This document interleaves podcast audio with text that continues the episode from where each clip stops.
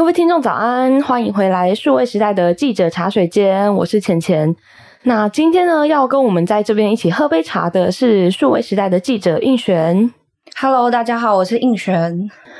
好，那其实呢，现在我们时间已经进入八月了，那外面的天气非常的热，每一天都有点无法离开冷气房的那个感觉。那其实呢，进入八月也代表着我们的新一期的数位时代杂志有上架喽。那这一期的封面呢，是一次看懂低碳转型怎么做，所以呢，我们今天也邀请到应选哦，就是这一期封面故事的制作人，来跟我们一起聊聊背后的采访故事。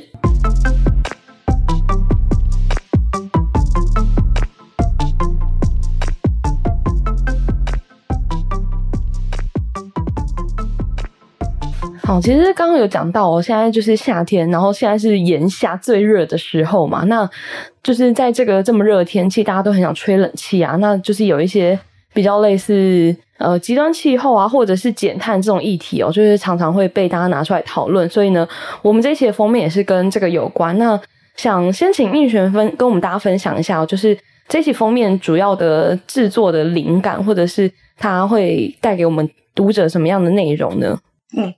呃，首先就是可以看到，就是这一期的封面，就是从它封面就可以看到，就是很绿色的，就是它其实就是在谈，就是企业到底应该要怎么样去做那个低碳转型。那主要就是观察到说，最近就是。企业他们有一种就是碳焦虑，不管是说政府要征收碳税，或者是国外的欧盟也打算要课征碳关税的部分，那企业他们就会很焦虑，说：“哎，到底就是我要怎么去做减碳，或者是碳盘查应该要怎么做？”其实很多的中小企业它其实都是一头雾水的。嗯。那我们这一次的封面故事就想要告诉大家说：“哎，其实已经有很多的企业它其实走得很早，它很早就开始在做一些低碳转型。”那那我们这次也囊括了很多不同产业，像是塑胶业啊，或者是像是生技业，然后跟科技业，其实都有涵盖在这次的减碳的案例上面，其实是相当的丰富。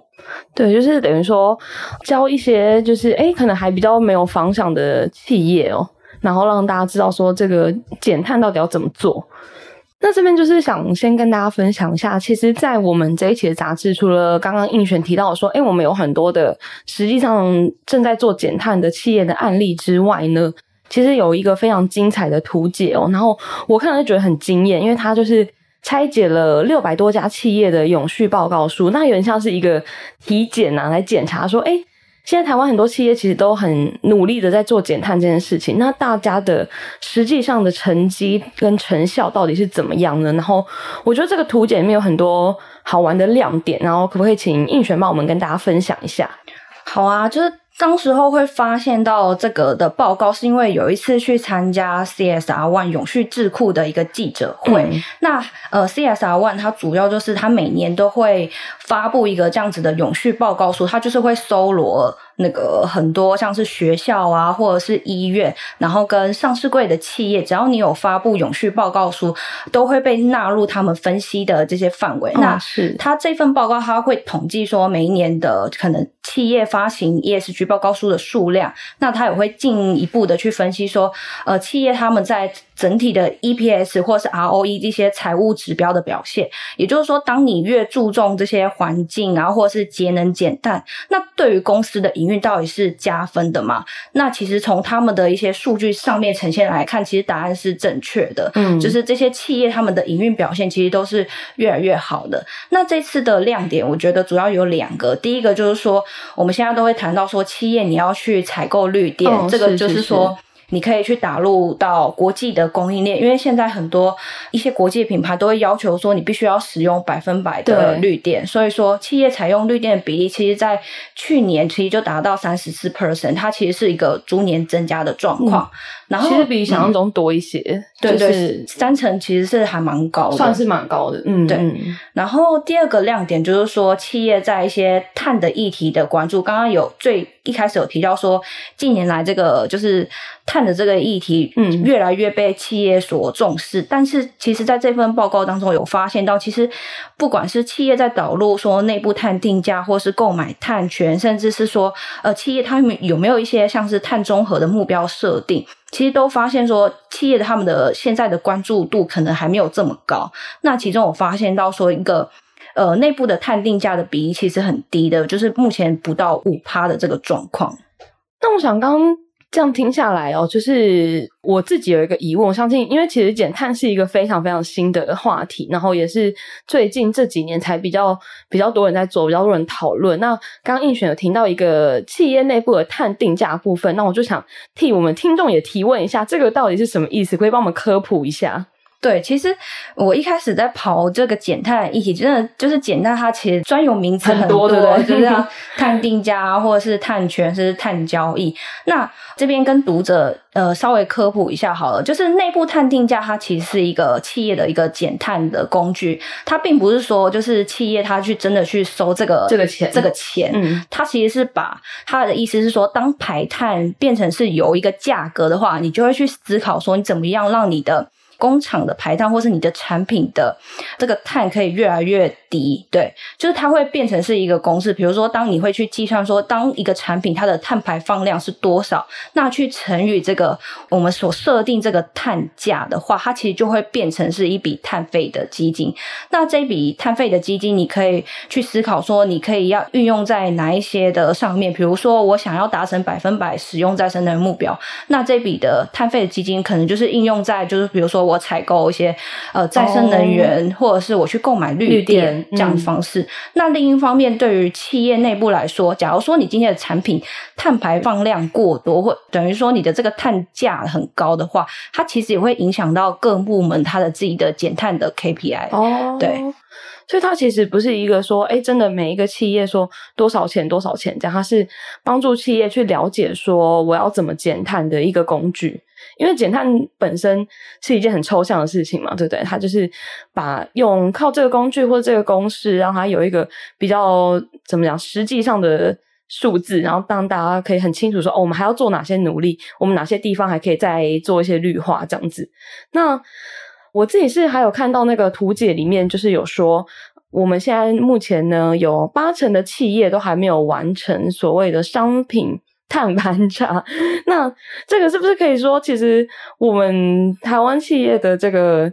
你知道，就是减碳或者绿化的路，其实还很漫长。因为八成好像蛮高的，因为我看我们的杂志有写说，诶，减碳的四个步骤里面，其中一个就是完成商品跟组织的碳盘查嘛，是不是这样子？对。这边可以再跟大家说一下，就是一般来说，企业你要去做到碳中和，嗯、也就是说，虽然你有排碳，但是你透过一些减量的方式，其实它是达到一个中和的状态，就是没有过多的这个碳排放量这样子。那减碳的第一步很重要，就是你要进行的是碳盘查。刚刚浅浅有提到说，像是企业组织内部你要去做一个碳盘查，它这个是温室气体的碳盘查，那它是有一个国际的标准。对，你可以去计算说，哎，你今天这个工厂我总共排放了多少的碳排放量？哦、那那个碳足迹的盘查，它主要是针对说你的产品，就是从产品的原料的采集，然后到制造，然后甚至到运输，或者是消费者最后变成是它可能最后变成是一个。废弃物它所产生的这些碳排放量，其实是它是可以完整的知道说一个商品它从出生到死亡它的碳排是多少这样子。哦，对对对，所以这等于是说我们要先了解说我们排了多少才有办法减碳嘛？就是其实如果假设是用逻辑上来说，假设我是一个企业，我今天想要做减碳，我第一步应该是要先了解说我的产品、我的供应链、我的。或是光是我企业建筑的本身，我们到底产生了多少碳排，我们才有方向可以来做减碳的部分。那其实刚这个部分啊，我们提到很多不同的名词嘛，就是有碳中和啊、碳盘查、碳价等等等。其实，在我们数位时代的网站，或者是呢，我们最新一期的杂志里面，都有这些名词的解释。那如果大家觉得哎，听起来有点雾煞煞的话，就都可以到我们的网站上，有很多那个小科普的知识可以提供给大家哦。那刚刚应璇有提到说，其实这次的封面故事我们也是非常用心的，然后采访了很多不同有在做低碳转型的企业嘛。那我自己是很好奇，想要问应璇说，哎，在这个采访的过程中，你有没有觉得哪些企业让你留下比较深刻的印象，或者有一些好玩的采访故事可以分享给大家？嗯嗯嗯，我觉得我这一次就是整个采访下来，其实我觉得就是投入减碳这件事情，它还是必须要扎扎实实做，就是说它并不是说我今天做了一件什么事情，它就可以瞬间的、哦、一一触即成这样。对对对，它不是一触可及的这种事情，嗯、对，就。通常这些都是很基本的，你要先去改善你的能源的效率啊，就是你要知道说你到底是灯的电力使用过多，或者是还是说你的机台的设备使用的过多，或者甚至说你需不需要说再投资去做一些其他的购买，呃，新的比较低碳的设备，或是的机器，或者是改善你的制程这样子。其实这都是呃，就是一步一步做，它是环环相扣的。嗯。那我觉得比较有趣的故事的话。因为我就是长期就是比较是跑离岸风电嘛，那其实我在二零一九年就开始关注就是离岸风电业者，就是沃讯能源这家公司。嗯嗯，那其实他目前他其实有在台湾这边开发离岸风场，在彰化那边。对，那所以你很常去彰化那边，因 为我看你很常那个采访都要跑到彰化，也是蛮辛苦的。就是大概是就是苗栗、彰化、台一带，对这一带的外海都会。都会可以看到很多的离岸风机啊，嗯，是是是。那今天想要讲的就是沃讯能源，它这家公司，虽然你不要看它现在是一个一家很像是绿能公司，它其实在最早它其实是仰赖燃煤发电或是天然气发电，甚至是说它还有就是一些石油的业务，然后也有发电业务，它其实是一家就是仰赖传统能源的一个能源公司。那如今它就是彻底的。改变就是说，这个燃煤发电它已经就是它不会是未来的趋势，所以他们在公司在二零一二年，他开始就设定说，我未来我要成为一家就是绿能转绿能，转型的这个公司，那甚至是帮其他国家去做这个近邻转型的部分。其实他们现在有公司内部有超过九成的营收，其实都来自于风力发电的业务，像是离岸风电或是陆域风电，所以可以说他们是一个由这种脏电转绿电的这个一家的。公司这样子，我觉得这个历程还蛮特别的，因为其实应璇之前过去也采访过这家公司很多次嘛，我蛮常看到你有去看风机啊，或者是看不同的设备。那其实最近呢，我们也是应璇有帮我们去看他的一个。是什么维运船吗？因为我觉得那个文章真的太酷了，就是应璇去当现场帮我们开箱，就是这个维运船部分。那维运船刚刚映璇跟我解释说，就是呢，他会把维运的工程师，然后再来再到那个离岸风电那边，然后让他们可以很顺利的去维护这个风电，就是要去修理之类的。那里面有一些很好玩的开箱，然后应璇可以帮我们就是分享一下，就是你那一天去现场看到一些比较特别的东西。对，主要就是因为说，就是沃讯能源他们刚刚有提到说，他们在大彰化那边有开发风场，嗯，然后他们也是今年那个风场会完工，哦，所以说完工之后就要启用了，对，就要启用，嗯，开始会经历就是未来的。二三十年这个维运的作业这样子，嗯、然后那天就是去看了这一艘就是维运的作业船，你可以把它想象说，它其实就是一个海上的家。嗯，那这艘船它可以就是说，这些维运的工程师，不管是他从他的吃饭啊、睡觉，然后甚至是一些休闲娱乐，在这艘船上其实都可以满足。然后他们自己有提到说，他们内部有一个就是娱乐室，然后它是有两两间的。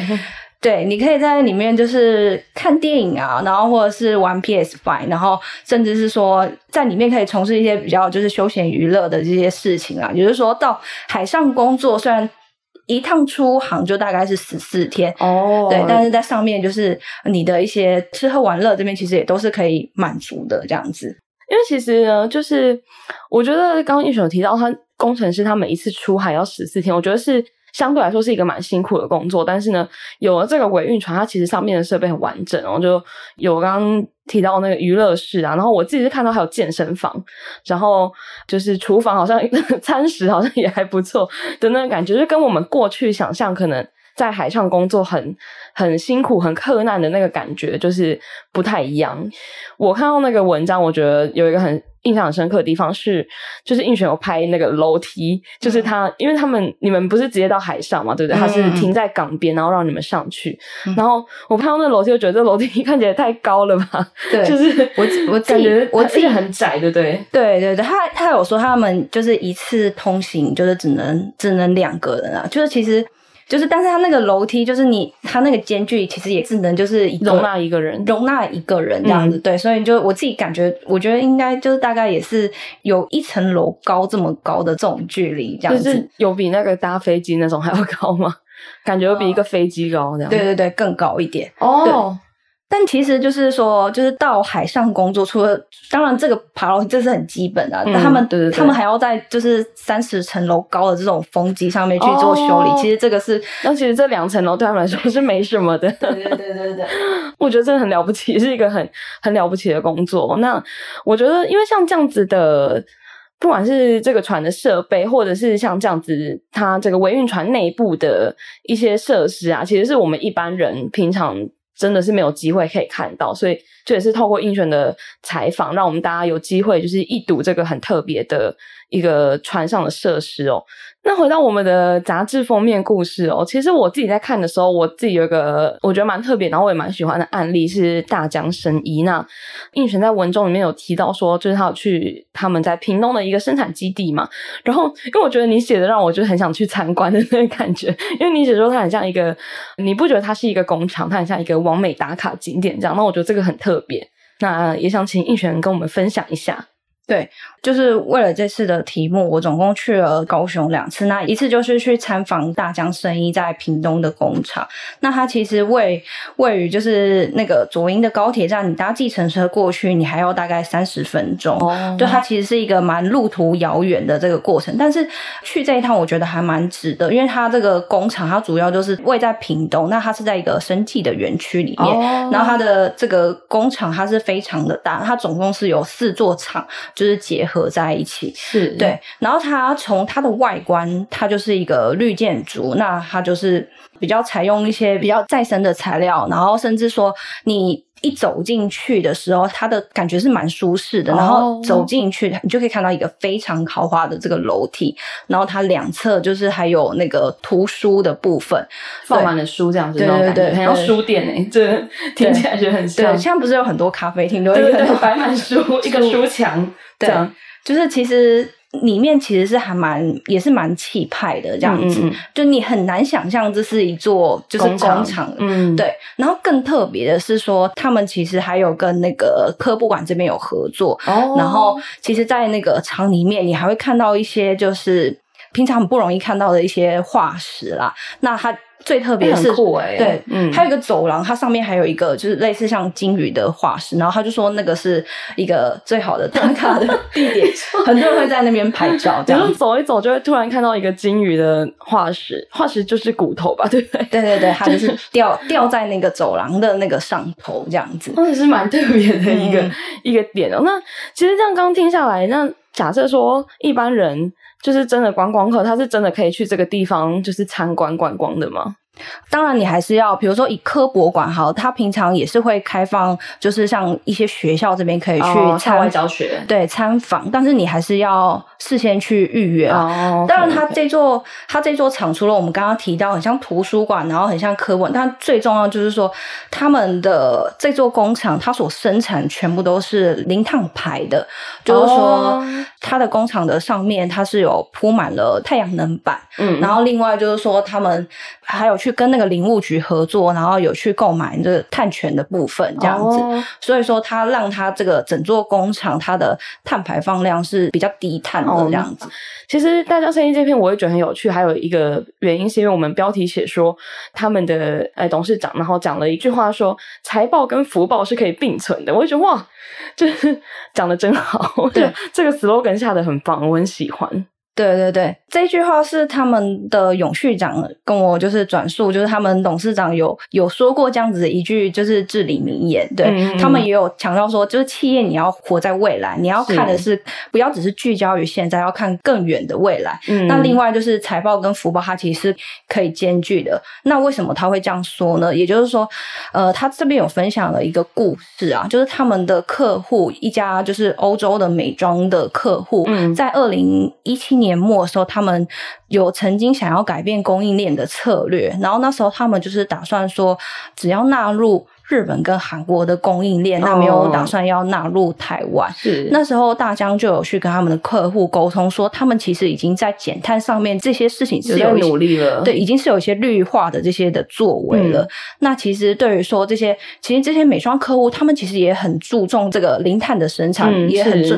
注重再生能源。所以说那时候客户听了也觉得有道理，然后那时候就是才让那个。大江生医免于说被踢出供应链的这个状况，这样子是。其实，那我这边还想跟大家分享一个蛮好玩的点哦，就是在这个杂志里面，我们看到有一篇是台达电的永续长，他也是来分享他对减碳这件事情的看法。那我时候看到就很好奇，就觉得说，哎，现在的企业就是除了他们有很多实际的减碳作为之外，他还有一个职位叫做永续长，其实他算是一个。还相对比较新的职位嘛，那因为应选跑这个线路应该很常碰到，就是跟你对接的人就是这个永续长，也想请应选分享一下，就是诶永续长到底是什么？那他们到底是主要在做的事情是什么？嗯。其实现在蛮多的科技公司，他们其实都有设立永续长的职位。这次采访像是台达电，嗯，然后像是友达，然后宏基，还有这次案例像大江生意，他们其实都有设立永续长。那永续长现在多半来说都是像是人资长，或是发言人，或是公关这边所兼任的状况这样子。那那个永续长的职位，主要就是他可以对，比如说他对他的投资人，然后对他的股东，或是。对大众可以很清楚的说明说，我们公司现在在就是环保永续这件事现在做的怎么样？那对于我们公司未来的这个营运是不是有怎样子的帮助？嗯、所以永续长可以是诶一家公司他们在永续上面的最高的指导人这样子。然后我这次采访台大永续长周志宏，我我印象最深刻的是说，他曾经他有分享过说，就是创办人那时候有买了一辆车，然后这辆车它是油电混合车，嗯、然后那时候他就有告诉永续长说，哎，这件事情我觉得很值得跟大众去分享，就是为什么买了一台车还要跟大众分享？嗯，那时候就是他也有特别去。去询问说，哎，创办人为什么要这样做？嗯，然后那时候就是创办人就说，第一个就是要让大众理解说，哎，这个油电混合车对于环境或者是对于节能减碳这个有什么样的有帮助？有帮助的。然后第二个也是告诉他们，他们公司内部的员工说，哎，这个油电混合车，这个电动车会是未来的趋势。那公司就是从那时候台达就开始注意到这件事情。进而说，他们在二零零八年的时候开始成立了这个电动车的部门，然后到现在，他们已经是就是在那个电动车的业务上面已经有非常好的发展，这样子。我觉得这个真的很特别，因为一般人会觉得说，不过就是买个车。就是好像不是什么大事情，但是因为是油电混合车，也可以代表他们公司的形象或者是观点，觉得这哦，这个是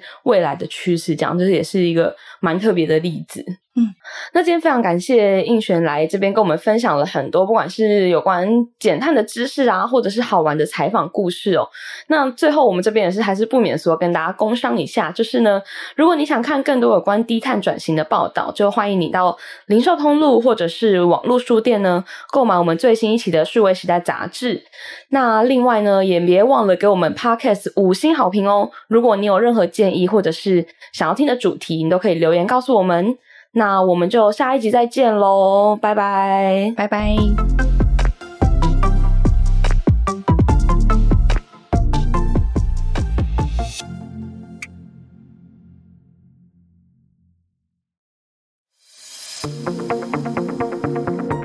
面对工作上的新挑战，你准备好了吗？八月二号，新商业学校线上课程正式开战。